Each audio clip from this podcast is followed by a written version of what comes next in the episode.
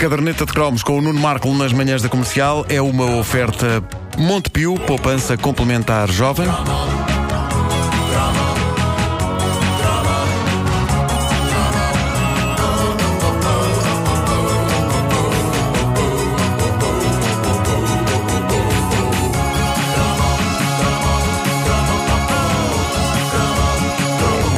Permitam-me que preste homenagem à Grécia e que me reporte aos tempos em que se cantava e dançava euforicamente por aquelas bandas.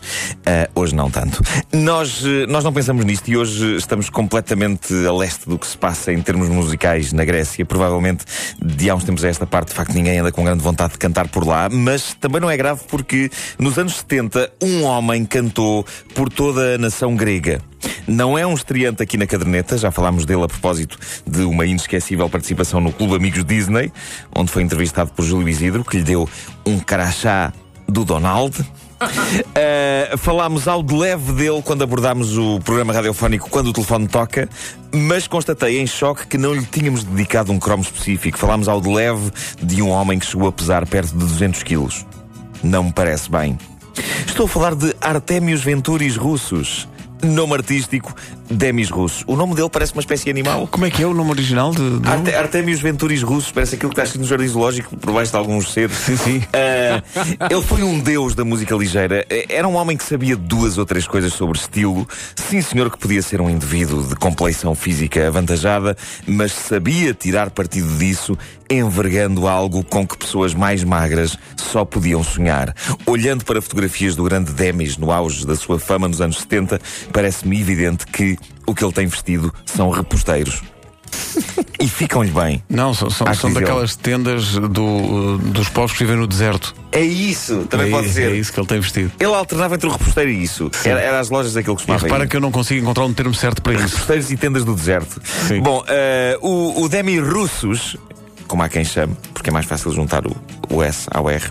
É uma figura omnipresente na minha infância. Eu era um jovem fã deste artista. Ele era um artista maior que a vida e entrava para aquele panteão de grandes vultos que não sabíamos bem se existiam ou não, mas que queríamos acreditar que sim. O Demis Russo juntava-se nesse grupo a figuras como o Pai Natal ou o Engenheiro Sousa Veloso algo de mítico emanava dessas pessoas e no caso de Demis era a qualidade possante e sobrenatural da voz dele.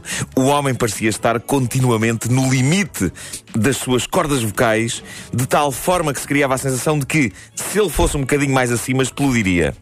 Mas a verdade é que ele conseguia superar-se continuamente. Qual a minha canção favorita de Demis Russo? Curiosamente não é das mais óbvias. A minha canção favorita é sem dúvida Velvet Mornings, porque tem um título altamente poético e sensual, Manhãs de Veludo. Podia ser também o título de um programa de uma rádio local nos anos 80. Pá, tenho pena de não ter feito nenhum programa chamado Manhãs de Veludo na Rádio Voz de Benfica. Mas uh, uh, também porque é uma canção que começa bonita e digna, como estamos a ouvir. Mas que sempre me pareceu que quando chegava ao refrão perdia toda a dignidade sem vergonha nenhuma. Repara.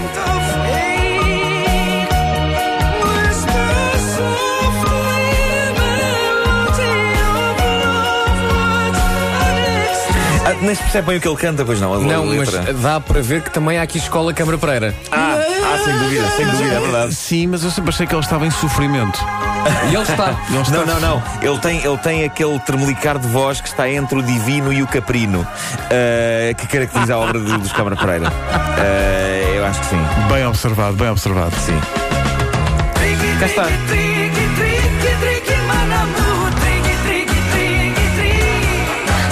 Referência. Não, é, uma, é uma referência à música mais alternativa, Tricky. É. é isso, é isso. Ele previu a chegada do Tricky. Durante muitos anos eu pensei que. Parece outra música, não é? é Chega ao refrão, eu, eu, eu que ele enlouquecia no refrão e começava a convencer uma mulher a ter relações com, com ele usando as palavras mon amour e a sonoramente marota expressão Tricky, Tricky, Tricky, Tricky. Já dizer triqui, triqui, triqui, triqui, triqui. Acontece que agora, todos estes anos depois, é que eu percebi, para já que ele não diz mon amour, mas diz manamu, que é grego para a minha mãezinha. Ah, é?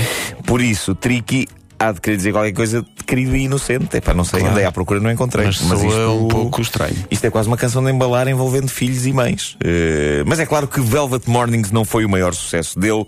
O maior sucesso é bem capaz de ter sido Goodbye My Love Goodbye. Oh, pá, vamos a isso. Aí está. Cá está. É, é- é- é que de facto é, é o trinado. Como, tu, como tu dizias, entre o divino e o, e o caprino, muito bem observado. Sim. Mas reparem que há um sofrer. O homem está a sofrer, não é? e parece que está a sofrer fisicamente. Estão a espetar-lhe com sim, sim, ferro sim, em sim. brasa, não é? Que imagem sinistra. Quem faria isso? A Demis Russos, caramba. Sabes que Demis russos, antes de 1991, era Demis soviéticos. Como é que não te lembraste desta, Pedro Ribeiro? Pá, realmente. Raios.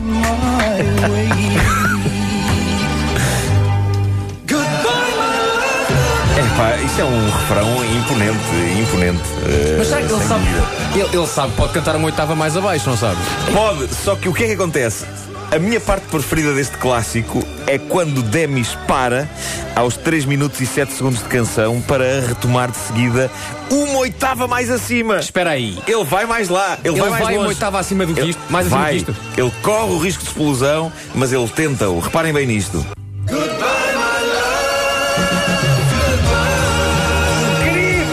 Ele aqui já está em órbita. E não é fácil um homem com aquele Não, peso não é fácil, não. entrar em É órbita. preciso um poder de Eh, propulsão.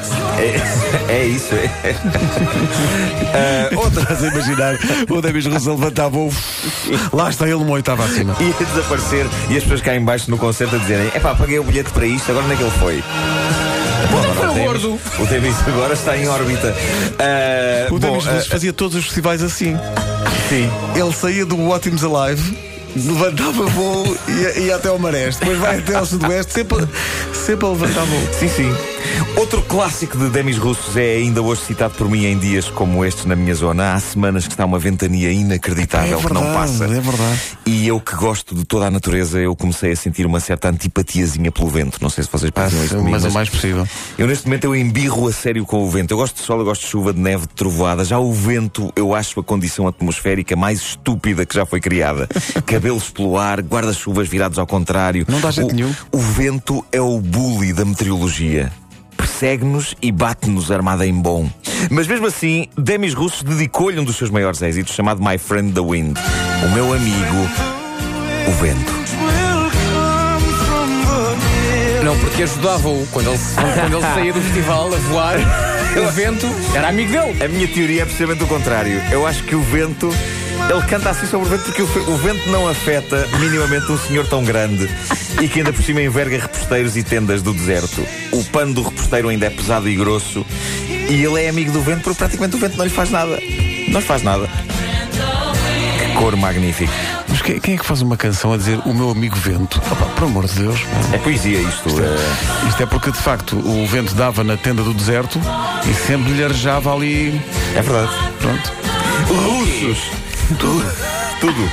Russos começou a carreira como vocalista da banda rock Aphrodite Child. Uh, não confundir com Russos Wainwright. Sim. Uh, bom, uh, o, o, o Russo começou na, na banda Aphrodite Child, que era onde tocava também o seu amigo e compatriota Vangelis. Vangelis? Mas foi a solo que ele conquistou definitivamente o planeta. O homem entrou para o Guinness Book pelos 100 discos de ouro, platina e diamante que conquistou. Ou seja, todos os problemas que hoje a Grécia tem resolviam-se se derretesse o que está nas paredes da casa do Demis. Era só irem lá e pedir. Em 85 ele passou algumas horas de terror por estar num avião da TWA. Não sei se vocês se lembram disso, eu lembro disto nas notícias. Um avião que foi sequestrado entre Atenas e Roma. Eu lembro-me disto ter falado nas notícias e, e ter ficado sobressaltado na altura porque ninguém sequestra Demis assim do pé para a mão. Mas o avião conseguiu Ninguém. levantar voo com o Demis lá dentro? Conseguiu. Isso é que é notícia, pá. Pois é. Pá, que massacre, coitado do senhor. Deve estar com as orelhas vermelhíssimas. Ele não percebe É, o que estamos a dizer. Se bem que, atenção, ah, atenção, Demis Russo, estava aqui a pesquisar no Google, tem um disco em que a, a- a capa, aliás, a capa foi, foi partilhada há pouco por um ouvinte da, da rádio comercial, e a capa é o Demis em pé, uma jovem deitada, Sim. e aparece assim escrito assim com ah, a realçar ah, temas em castelhano. é, E vocês não, Não sabem. posso crer. Vocês não sabem que. Eu não sei se não é nesse disco que. E eu agora vou chocar-vos com isto. Que. Meu sogro e a minha sogra colaboram. Espera aí! Tens familiares que estão na história de Demis? O meu sogro é músico, o Johnny Galvão. Sim. A minha sogra, Melhor nome a, a. Luísa, eh, eh, cantou também. Pertenceu às Água Viva. Sim, Eh, sim. E houve ali uma altura em que eles eu uma vez estava à procura, estava, estava a ver discos em casa da, da, da minha sogra e, e vejo lá Demis russos e na ficha técnica lá estavam eles. Eu fiquei tipo Mais, esmagado. eles esmagado. têm o número de telemóvel. É não, porque o Demis russo não tem telemóvel. O Não? Demis russo anda com, dentro da, do manto, anda com um Tem uma telefone cabine antigos. telefónica. Não, é daqueles pretos de disco. Uh, Ah. Cabe tudo ali. Ainda não percebeu que aquilo não E- funciona sem estar ligado a uma parede. E lembro-se que Demis Russo emagreceu a dada altura dos anos 80, fez uma dieta milagrosa e ficou parecido com o Kabir Bedi do Sandokan. Eh, não era a mesma coisa, não era a mesma coisa. Não sei- se vocês lembram, a- Grécia só deu mais um grande eh, sucesso musical, que foi um tipo nos anos 80 chamado Costas Charito Diplomenos. Sim, mas também Nana Muscuri. Também! Nana Muscuri. A Nana Muscuri já vinha de trás, anos 60, mas Que é- nos anos 80 eu lembro muito de Costas Charito Diplomenos. Sim, mas Muscuri é, é Sousa Dias em grego. Ah! A caderneta é uma oferta Montepio Poupança Complementar Jovem? Se calhar não é, mas Passa a ser. Passa